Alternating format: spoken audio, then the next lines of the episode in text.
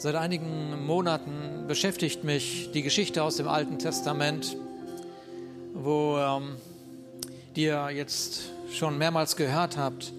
Und ich möchte uns nochmal da kurz hineinführen. Äh, spielt ruhig noch ein bisschen weiter. Ähm,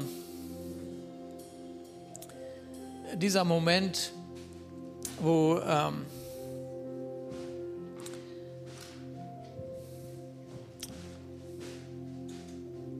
Abraham vor seinem Zelt saß und seine Augen hochhob. Und das ist das, was wir jetzt gerade getan haben. Wir haben die Augen hochgehoben. Im Lobpreis heben wir die Augen hoch und wir sehen Jesus Christus. Jesus Christus. Wir sehen Jesus Christus. Und manchmal ist das, was man sieht, noch gar nicht so wirklich klar. Und das ist das auch, was bei Abraham passiert ist. Er hat hochgeguckt und er sah nur drei Männer, die vor ihm standen und das, was er aber macht, und das ist das Erste, was mir aufgefallen ist in der Geschichte, er eilt ihnen entgegen. Und das ist das, was du vielleicht heute Morgen auch gemacht hast. Du bist in diesem Lobpreis Gott zugeeilt, hingeeilt. Und der, der hineilt, der erlebt, wie er von der Gnade, von der Gnade berührt wird. Das ist genau das, was Abraham diesem Mann sagt, der vor ihm steht. Er wusste nicht, wer er war, dieser Mann. Und er sagt, wenn ich Gnade vor deinen Augen gefunden habe, dann komm doch bitte in mein Leben. Und auch das ist Teil des Lobpreises. Man rennt ihm entgegen und man lädt ihn ein. Am Donnerstagabend habe ich das in der Bibelschule gelehrt, dass meine Tiefe zu seiner Tiefe ruft und sie kommen zusammen. Und das ist der Lobpreis, der der Lobpreis ist. Ja, das ist der Lobpreis. Alles andere nice, aber das ist Lobpreis. Und dann sind sie in diesem Zelt und genau das passiert. Das passiert, wenn du dein Leben Jesus Christus anvertraust. Das Erste, was passiert ist, dass wenn Gnade in dein Haus kommt, du eine Verheißung für dein Leben bekommst, dass Segen über dein Leben ausgesprochen wird, dass das zum Ausdruck gebracht wird, was Gott von Anfang an in deinem Leben gesehen hat. Egal wie die Umstände sind, egal was du gerade erlebst, egal wodurch du gerade gehst, Gott bleibt sich treu. Gott bleibt dem, was er gesagt hat, was er auf seinem Herzen hat, treu. Ja, das ist, das, das steht fest von Ewigkeit zu Ewigkeit. Da kann sein, was will. Da kann sein, was will. Und deshalb hat er diesem Abraham gesagt, du wirst einen Sohn bekommen. Und das sagt er auch der Gemeinde. Ihr werdet Söhne und Töchter bekommen, weil meine Gnade in eurem Haus ist. Amen. Wenn Gnade im Haus ist, kommen Söhne und Töchter in das Haus. So ist das, ja. Preis dem Herrn. Ja, Gnade kommt in das Haus. Und noch immer weiß er nicht, wer sind diese drei? Wer sind diese drei? Und dann machen sie sich wieder auf. Und dann kommt plötzlich dieser wunderbare Moment. Dieser wunderbare Moment. Sie machen sich auf den Weg und plötzlich merkst du, oh, es war Jesus. Denn er spricht zu sich selber. Sollte ich das, was ich auf meinem Herzen vorhabe mit dieser Welt, sollte ich das nicht dem Abraham, meinem treuen Knecht, mitteilen?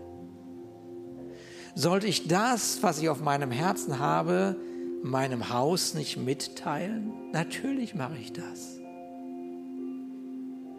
Unfassbar, unfassbar, unfassbar, dass Abraham in die Gedankenwelt Gottes mit hineingenommen worden ist Anteil bekommt, mitdiskutieren darf, sein ganzes Herz zum Ausdruck bringen darf, ja, verhandeln darf mit Gott und die Zeitgeschichte bestimmt mit ihm.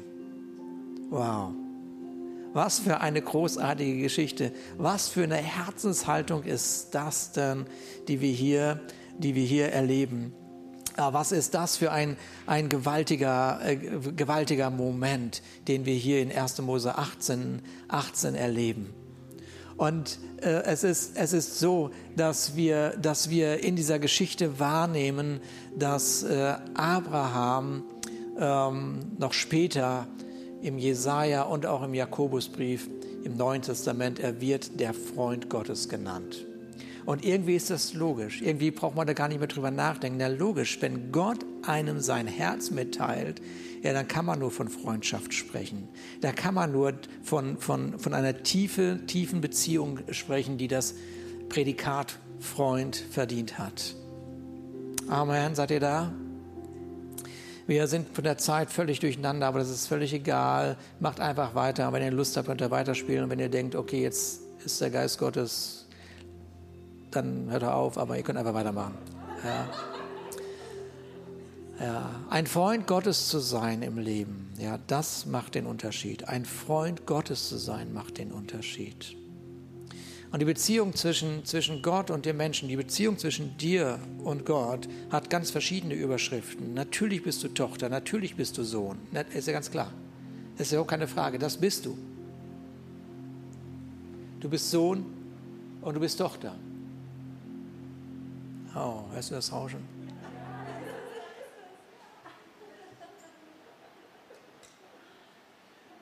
Hm. Sohn oder Tochter. Diener, Priester, Botschafter. So viele Überschriften für dein Leben in der Beziehung zu Gott. Aber im Neuen Testament, das ist so, so wieder so besonders, wo das ganze Thema aufgegriffen wird von Jesus. In diesem Moment, wo er, wo er seinen Jüngern alles wirklich alles gezeigt hat, was auf dem Herzen seines Vaters war. In dem Moment richtet er folgende Worte an seine Jünger, in denen er sagt, ich nenne euch Freunde und nicht mehr Diener, denn ein Diener weiß nicht, was sein Herr tut. Ich aber habe euch alles mitgeteilt, was ich von meinem Vater gehört habe. Wir wissen von diesem Jesus, dass er, dass er nur das, ich finde das so gewaltig, stark, dass er nur das tat, was er von seinem Vater gesehen hat und dass er nur davon gesprochen hat, was er seinem Vater von seinem Vater gehört hatte und jetzt war der Moment, wo er ihnen alles, wirklich alles erklärt hat, alles gezeigt hat. Er hat ihnen nichts vorenthalten. Er hat alles offenbart. Das bedeutet nicht, dass sie alles verstanden haben. Aber was es bedeutet ist, dass Gott, der Schöpfer, wieder einmal nichts für sich behalten hat. Und dass er seinen Jüngern seinen Nachfolgern die Möglichkeit gegeben hat, in das Herz eines vollkommen guten Vaters hineinzublicken. Und dann sagt er, ihr seid meine Freunde. Wenn wir das in Ruhe durchdenken, wirklich in Ruhe durchdenken, wenn wir nicht so schnell darüber weglaufen, diesen, allein diese Aussage, wir nehmen diese Aussage und gehen damit schwanger. Normalerweise würde ich jetzt gerne Kleingruppen machen, aber ich gehe jetzt durch die Zeit hier durch wenn wir das durchdenken, in Ruhe,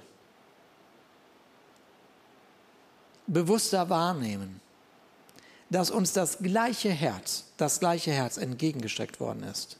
Das gleiche Herz, wie den Jüngern und wie Abraham. Dann würden wir anders anfangen zu denken über uns.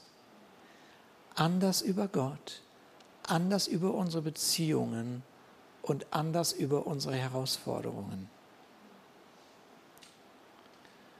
Aber bevor wir uns weiter Gedanken machen darüber, was es bedeutet, wirklich dieser Freund Gottes zu sein, was ja schon einfach großartig ist, bevor wir uns darüber Gedanken machen, was es bedeutet, als Freund Gottes sein Leben nochmal neu zu gestalten, zu bewerten, wahrzunehmen, Lass uns noch mal darüber Gedanken machen, ob wir überhaupt noch ein gesundes Verständnis zu dem ganzen Thema Freundschaft haben.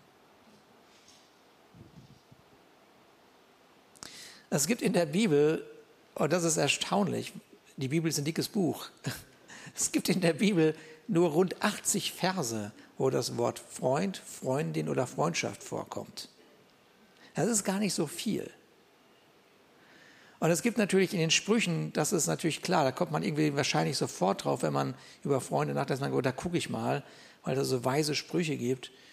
Und da gibt es sechs Verse Und wenn du, wenn du diese ganzen Verse zusammenfassen würdest, so, ja, wenn man alles so, alle, alle, alle Inhalte dieser Verse, so die Höhepunkte zusammenfassen würde, dann würde man auf folgende Zusammenfassung kommen, die da lautet, du wirst keine weise Person werden, noch im Leben wirklich erfolgreich sein, wenn du nicht gut darin wirst, gute Freunde zu suchen, diese Freundschaft dann zu formen und auch zu bewahren. Also das ist, ein, das ist wirklich eine Zusammenfassung aus sechs Versen. Du wirst keine weise Person werden, noch im Leben wirklich erfolgreich sein, wenn du nicht gut darin wirst, gute Freunde zu suchen, diese Freundschaften zu formen und zu bewahren. Freundschaft mit Gott. Lass uns nochmal in das Herz von Freundschaft anhand einer weiteren Geschichte im Alten Testament blicken. Ich kann nicht anders. ich kann einfach nicht anders. Gucke ich eine Geschichte und denke, nein, da ist wie es wieder. wieder so ein schönes Beispiel. Das ist die Zeit, wo der Saul König von Israel war. Und dieser Saul, der war absolut, wirklich gehörte nicht zu den herausragenden Königen seiner Zeit oder in der Geschichte von Israel. Und das eine Problem, was er hatte, war sein Selbstwert, sein eben Nicht-Selbstwert. Ja. Und das andere Problem, was er hatte, waren diese Philister, diese, diese, diese, diese, diese Philister, die sich immer wieder in diese Verse, in seine, in seine Wade gebissen hatten. Ja, diese Philister, dieses feindliche Volk, das den Israeliten in allen, in allen, allen Kriegs, Kriegsstrategien äh, überlegen war oder Kriegsführungen überlegen war. Und an einem, an, an einem ganz bestimmten Tag, wieder mal war Israel mit den Philistern im Krieg, hatten sich die Philister ganz strategisch in einem Gebirge festgesetzt. An diesem Gebirge gab es kein Vorbeikommen. Ja, es gab kein Vorbeikommen. Das, sie waren strategisch am besseren Ort. Hier würde sich der Kampf entscheiden. Und äh, wir können uns vorstellen, dass in beiden Kriegslagern eine ganz gespannte Stimmung war. In dem einen, hey, gleich haben wir sie und in dem anderen, lieber Gott, tu was. tu irgendwas. Diese angespannte Stimmung bei den Israeliten kann man wirklich wahrnehmen, wenn man diese Geschichte liest. Ja, und äh, diese Stimmung, die du vielleicht auch in deinem Leben kennst, in solchen, in solchen Situationen, wo du nicht mehr weißt, okay, so und so, wie soll es weitergehen. Und man wartet, man wartet auf eine Person, die hier eine Entscheidung trifft. Man wartet auf den König. Tu was, tu was. Und dann liest du, so, und der König Saul saß unter einem Baum. Das ist super, super. Ja, ganz großartig, Saul, ja, ganz großartig. Aber das ist genau das, was viele Menschen machen in herausfordernden Situationen, auch in Freundschaftsthemen. Warten, dass irgendwer irgendwo, irgendwann, irgendwas macht. Ja. Die Situation soll sich doch bitte irgendwie ändern. Aussitzen, keine Initiative ergreifen und vor allen Dingen keinen mutigen Schritt wagen. Das ist das, was das Volk Israel sieht. Ja? So, und jetzt haben wir also genau diese Stimmung. Und jetzt, nächste Szene, Jonathan, der Sohn von, äh, von Saul, tritt auf die Bühne. Und, äh, und dem ist natürlich die Situation total bewusst. Und jetzt hat dieser Jonathan eine super Idee, eine wirklich Hammeridee. Ganz, ganz großartig. Was der sagt ist offensichtlich. Weißt du was? Wir greifen die einfach an. Fertig. Ja, aber nicht mit 1000 und auch nicht mit 500 und auch nicht mit 300 oder 200, auch nicht mit 100, sondern zu zweit. ist so logisch. Wie kommt er auf die Idee? Naja, weil er sich gedacht hat, naja, für Gott ist doch egal, wie, wie groß der Feind ist. Dann ist es auch egal, mit wie vielen Leuten wir da hingehen. Ist doch ganz klar. Und du kannst sagen, okay, eine gute Idee oder ein bisschen wahnwitzig. Du kannst sagen, eine gute Idee oder ein bisschen tollkühn. Du kannst sagen, eine gute Idee oder vielleicht doch ein bisschen Gott versucht oder eine gute Idee und Vertrauen zu Gott. Also da stehst du da und überlegst dir, Mann, ey, der reizt mich aber jetzt, der Jonathan, mit seiner Idee. Und dann erklärt er seinem Waffenträger noch seinen Plan und sagt, pass mal auf, wir beide, wir gehen jetzt in das Gebirge, da wo die sind. Und dann stellen wir uns vor diesem Gebirge hin und zeigen uns.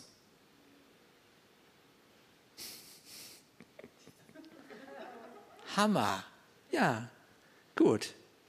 Und wenn die dann sagen, kommt herauf, dann ist es ein Zeichen, dass Gott sie uns in die Hand gegeben hat. Na gut. Großartiger Plan, Jonathan. Großartiger Plan. Und die Geschichte geht genauso weiter, dass beide, beide, der Waffenträger und dieser Jonathan, mit Händen und Füßen den Berg hochsteigen. Ganz großartig. Und dann tatsächlich einen großartigen Sieg erringen. Und wir lernen wieder mal, natürlich kann Gott mit dem wenigen, was man ihm anvertraut, Großes bewirken. Nur was würde er tun, wenn wir ihm mehr anvertrauen würden? Wenn wir ihm mehr vertrauen würden? Wenn diese Freundschaft zwischen Gott und mir von dem mehr bestimmt werden würde, als von dem wenigen, was ich ihm einteile in meiner Freundschaft. Ein unfassbarer Sieg. Aber ich möchte gar nicht so sehr, die Geschichte ist schon spannend, aber ich möchte eigentlich viel mehr auf einen Vers in dieser Geschichte zum, ähm, äh, zum äh, meinen Fokus richten. Nämlich 1. Samuel 14 ist die Geschichte. Also der, der, Sam, der, der Jonathan erzählt das Ganze und der, der Waffenträger, der reagiert genauso, wie es da steht. Da antwortete ihm sein Waffenträger, Tu alles, was in deinem Herzen ist. Geh nur hin, siehe, ich bin mit dir, wie dein Herz will. Und von diesem Waffenträger kann man nicht behaupten, dass er ein guter Deutscher ist, der ein guter Bedenkenträger ist. Ja, das ist kein Bedenkenträger. Das ist, das ist, das ist, und plötzlich denke ich, warte mal, warte mal, es fällt mir irgendwie, irgendwie, wenn ich das so sehe, fällt mir auf, Mensch, da kommt ja zweimal das Wort Herz drin vor.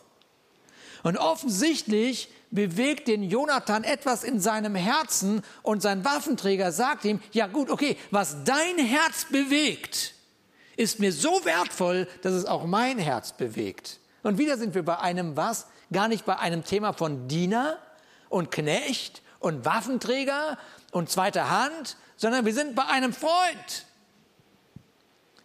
Weil das ist die Essenz von Freundschaft, dass das Herz bewegt wird von dem, was mein Gegenüber bewegt. Und das ist eine wunderbare Definition von Freundschaft. Was auch immer dein Herz bewegt, bewegt auch mein Herz. Ich bin dabei. Gott, was dein Herz bewegt, ist mir gar nicht mehr egal. Du hast mein Herz bewegt, Gott, mit deiner Wahrheit. Du hast mein Herz bewegt, Gott, mit deinem Willen. Du hast mein Herz bewegt, Gott, mit dem, was du heute vorhast, hier in Eutin, in dieser Stadt, in diesem Land. Und deshalb mache ich mich eins mit diesem. Und wenn du der Meinung bist, wir brauchen eine waghalsige Aktion, wie jetzt auf dem Marktplatz stattfindet, weil wieder jemand, weil wieder eine Gruppe auf dem Marktplatz aus dieser Gemeinde da draußen ist und das Evangelium predigt, dann bin ich dabei weil es ist dein Herz und nicht ein Programm. Ist jemand da? Es ist dein Herz, was da schlägt.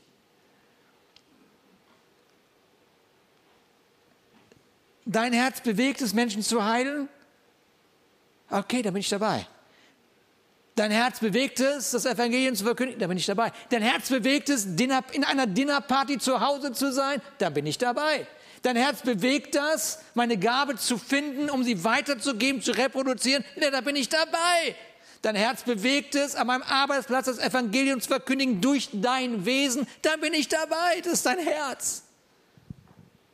Freundschaft mit Gott ist doch nicht nur, Gott, seh zu, dass du wahrnimmst, was mein Herz bewegt und beeil dich bitte, sondern es ist doch, Gott hat sein Herz offenbart.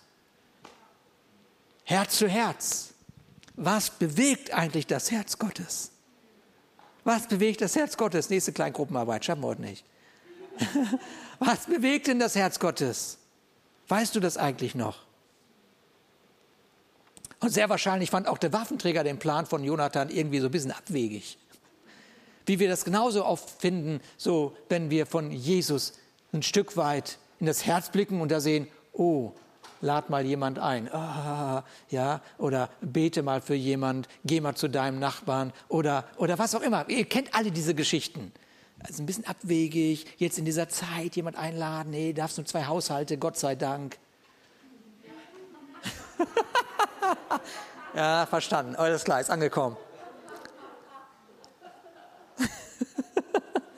Ja, schade jetzt, ausgerechnet heute, jetzt wo ich so viel Lust hatte, Leute einzuladen. oh, manchmal muss man einfach nur ehrlich sein, ne?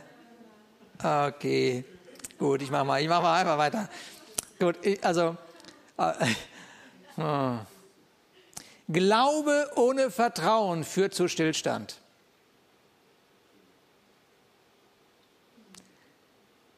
Das Herz des Waffenträgers vertraute zutiefst dem Herzen von Jonathan. Nochmal, Glaube ohne Vertrauen führt zu Stillstand. Führt zu Stillstand. Punkt. Ja, das macht dann die Gemeinde. Nein, nein, nein, nein, nein, nein, nein, nein, nein. Nein, nein. Nein, nein. Du und Gott. Freunde. Unterwegs.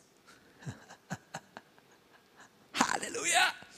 So, jetzt stelle ich dir drei Fragen, die du gar nicht gleich beantworten musst ähm, aber die einfach mal mit, kannst du mitnehmen. Also, achso, geht nicht? Geht. Hast du Freunde und lebst du Freundschaft? ja, gut. Ich mache mal schnell weiter.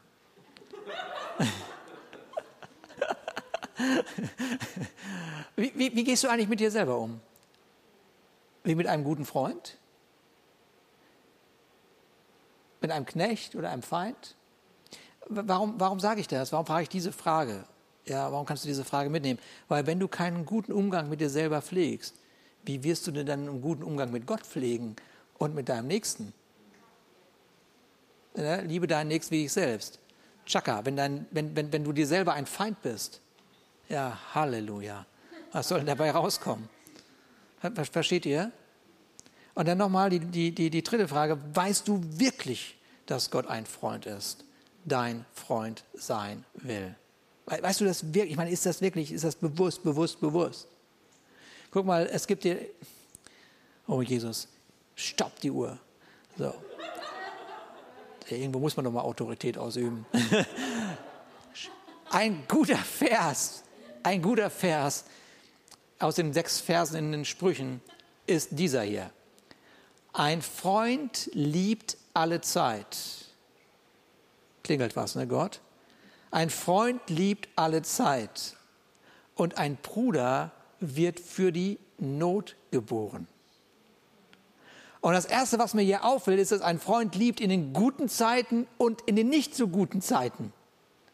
Zeiten, wo dir alles gelingt, wo du irgendwo da oben einen Höhepunkt, ja, und scheinbar, wo gar nichts mehr gelingt wo nach und nach alles kaputt geht. Und hier haben wir einen Aspekt von Freundschaft, der mir deutlich macht, warte mal, ich werde ja gar nicht gezwungen, in dieser Freundschaft mich verstellen zu müssen. Ich darf ja so sein, wie ich bin.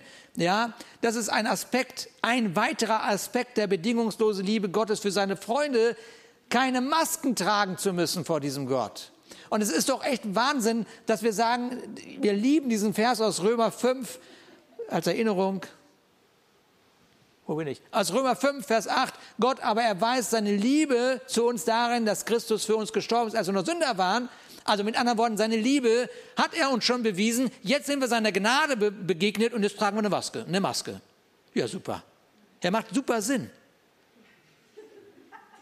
Er hat uns geliebt, als wir noch Sünder waren. Da hat nichts gefallen an. Da hat, und da hat ihm gar nichts gefallen an dir und mir. Gar nichts. Null. Null. Das, das war einfach alles äh,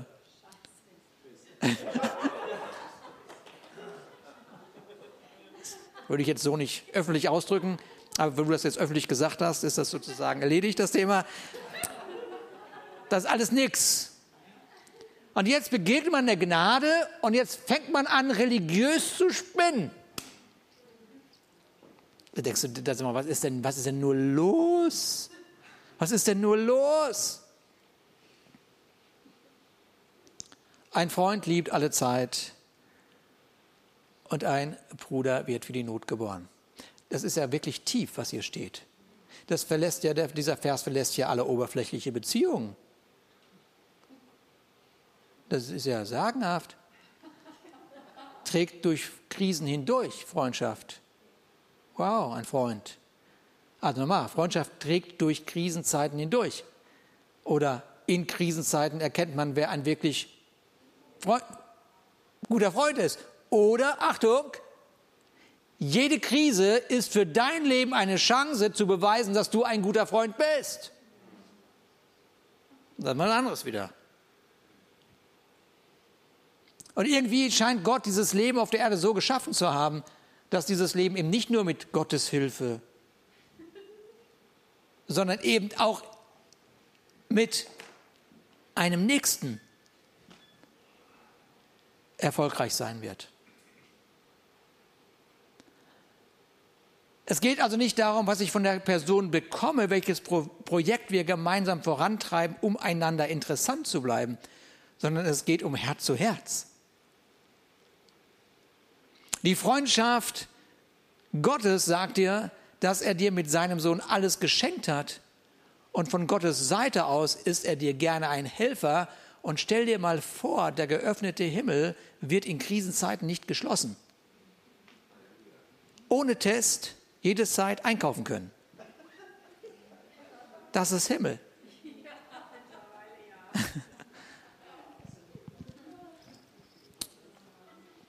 Wenn die Herz-zu-Herz-Bestimmung stimmt, geht alles leicht.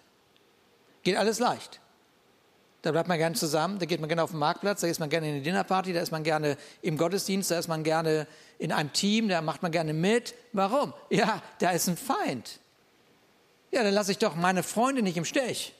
Da sage ich doch nicht, also heute nicht und morgen vielleicht und übermorgen und da kann ich nicht und jetzt bin ich überfordert und habe ich das und jenes und ta ta ta ta ta ta ta, sondern nein, ich habe ein Herz gesehen. Ich habe das Herz Gottes gesehen und das pulsiert und pulsiert und pulsiert und pulsiert.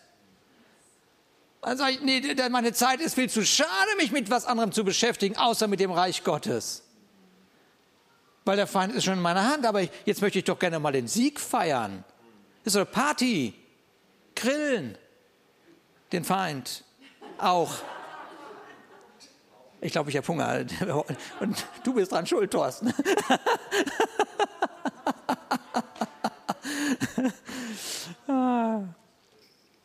Und das ist das, was Jonathan erlebt in seinem Waffenträger. Zack, ist der Sieg da. Mit anderen Worten, es war, es war, ich will nicht sagen, es war keine Arbeit, aber es war leicht. Es, es, es, es, war, es war, war schon, war, ist schon anstrengend, ein Schwert zu erheben. So ein schweres Schwert. Aber trotzdem, plötzlich ist der Abend, plötzlich ist die Feier da, wir haben gesiegt. Und dieser Ego-Trieb, dieser Ego-Trieb in uns ist so ein natürlicher Reflex, wenn es um Beziehungen geht. Das ist ganz natürlich. Ja? Und auch in der Beziehung zu Gott. Dann wird nämlich von der Frage getrieben, was habe ich davon? Was habe ich davon? Was habe ich, wenn ich nicht davon habe, ich nichts. Und in dem Moment, wo du Gott in dein Leben einlädst, beginnt eine Reise, von der wir am Schwärmen sind und die wird ganz, ganz großartig, aber tatsächlich ist es eine Reise gegen deinen Ego-Trip. okay? Das hört man nicht so gerne, weil wir immer, äh, unsere Reise soll immer so schweben im Heiligen Geist irgendwo. Ja? Aber dieser Ego-Trip oder Ego-Trieb, beides ist auch auf der Reise. Und das Herz, das uns geöffnet ist, ganz weit geöffnet ist, dieses Herz Gottes, ist davon nicht berührt. Also er ist nicht vom Ego getrieben. Er hat nicht nur gesagt, dass wenn jemand groß sein will, dem anderen dienen soll, er hat es auch bis zum Kreuz gelebt. Und all diese Anti-Ego-Sprüche von Jesus, ich, ist jetzt müßig, die alle aufzuzählen, der einen Höhe achten als sich selbst, den nächsten lieben wie sich selbst und so weiter und so weiter. Die Wange hinhalten, die andere auch. Ach, da gibt es so viele Anti-Ego-Sprüche, sind eine Einladung für dein Leben, der beste Freund, die beste Freundin für den Nächsten und für Gott zu sein. Und deshalb gibt es auch einen weiteren, eine weitere Eigenschaft von Freundschaft, die dem begegnet, dass Freundschaft immer nur so auf so eine, so eine, so eine Wolke schwebt. Freundschaften schweben nicht nur auf Wolken, Wolke 7. Aber dazu braucht es eine Herz-zu-Herz-Beziehung, weil wenn diese Herz-zu-Herz-Beziehung steht, besteht auch die Möglichkeit, sich gegenseitig zu schärfen. Nur dann. Und hier kommt uns der nächste Spruch aus den Sprüchen, den wir alle äh, total gut kennen. Eisen wird durch Eisen geschärft. Und ein Mann schärft das Angesicht seines Nächsten. Mit anderen Worten, wenn die Herzensebene stimmt, kann man auch schwierige Themen ansprechen. Denn Freunde sind nicht Ja-Sager. Freunde sind Freunde. Herz zu Herz. Das ist das Thema. Und hier möchte ich gerne noch mal einen Satz zu unseren Ehe, Ehe, Ehe, Ehepartnern, ich meine gesagt, Eheleuten, Ehe, Ehen, Ehemenschen sagen. Nur mal so nebenbei noch mal schnell. Gott sei Dank, Gott sei Dank, sagst du hoffentlich, dass dein Ehepartner dein bester Freund ist. Amen. Halleluja. Und das ist auch wirklich gut so. Das ist auch wirklich gut so. Aber ich sage dir Folgendes, und das ist mir, das ist mir wirklich, ich sage das ganz bewusst und ganz, ganz ernst auch, Partnerschaft und Familie ersetzt nicht das Thema Freundschaft. Männer brauchen Kerle und Frauen brauchen Löwinnen um sich herum. Das ergibt eine gesunde und notwendige Dynamik für dein Leben. Anderes Thema, wird andermal gepredigt. Ja. In anderen Worten, wer mit Gott unterwegs ist, wird auch erleben, dass Gott nicht zu allem Ja sagt. Mist. Dachtest du.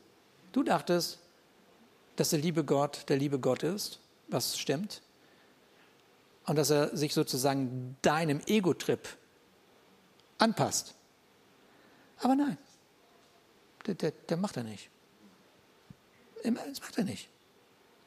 Das Ziel Gottes für dein Leben wird in Epheser 4, äh, Vers 13 und 4, Vers 15 beschrieben. Ich nehme das ein bisschen aus dem Zusammenhang, aber es ist trotzdem die Wahrheit.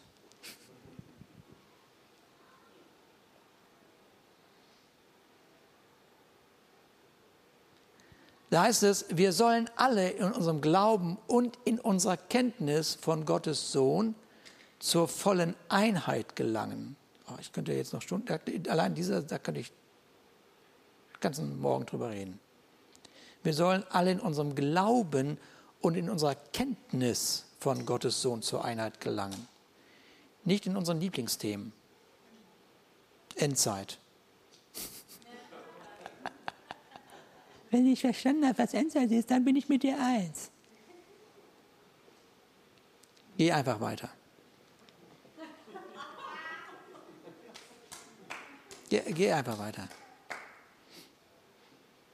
Wie dumm ist denn das? Mein Glaube an Jesus und in dem, was ich erkenne in Jesus, führt zur Einheit.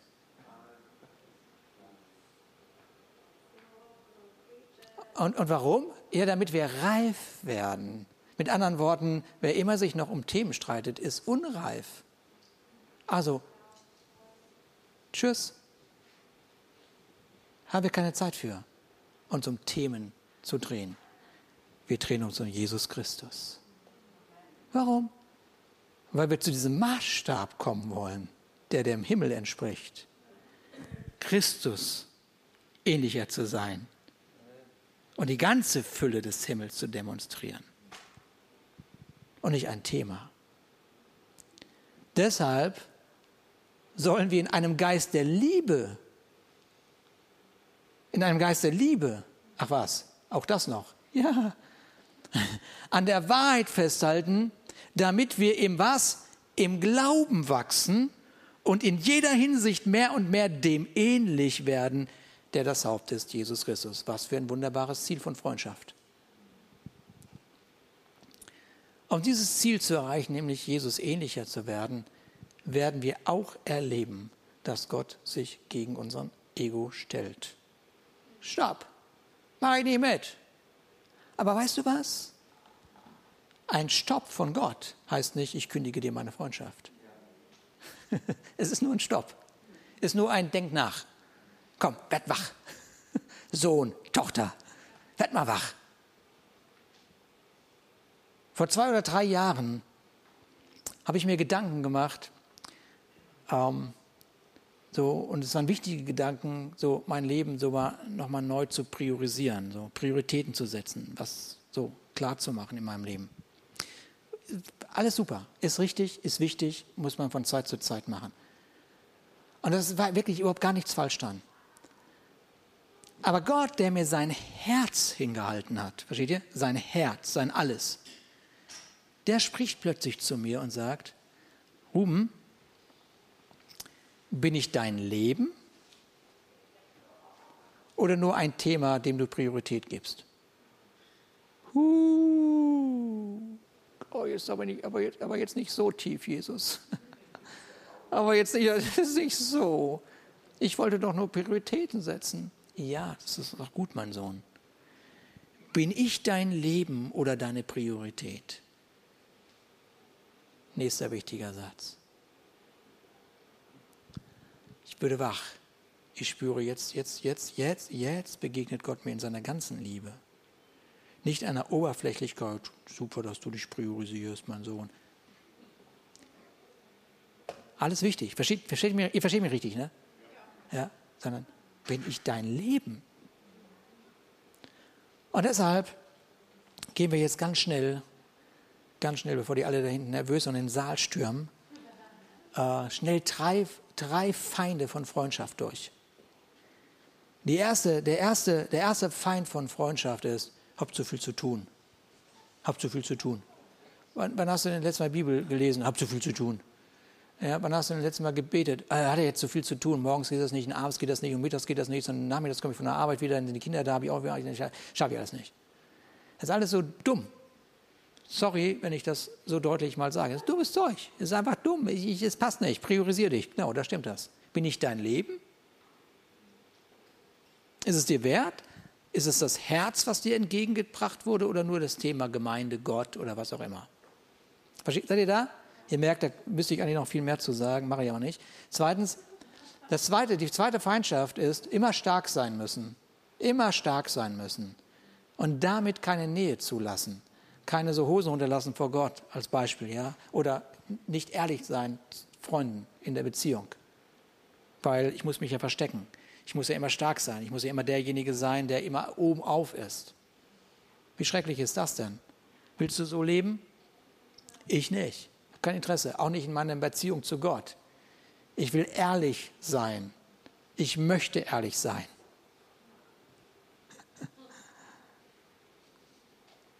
Und das dritte schreckliche, der dritte schreckliche Feind ist, wenn man eine Freundschaft nur für einen bestimmten Zweck gebraucht. Und das gilt auch für Gott. Ich brauche dich nur da und da und da und dafür.